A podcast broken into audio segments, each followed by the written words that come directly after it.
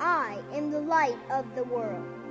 He who follows me shall not walk in darkness, but have the light of life. John 8 12. Everybody. Everybody ought to know. Everybody ought to know.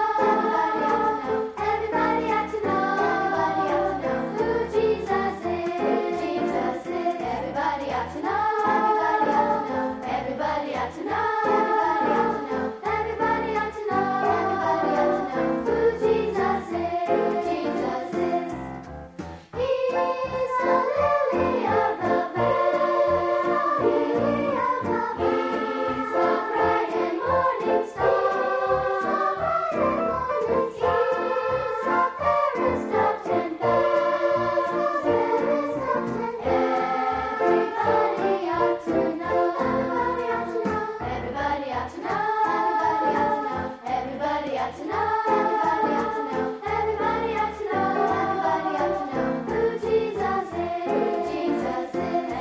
ought to know.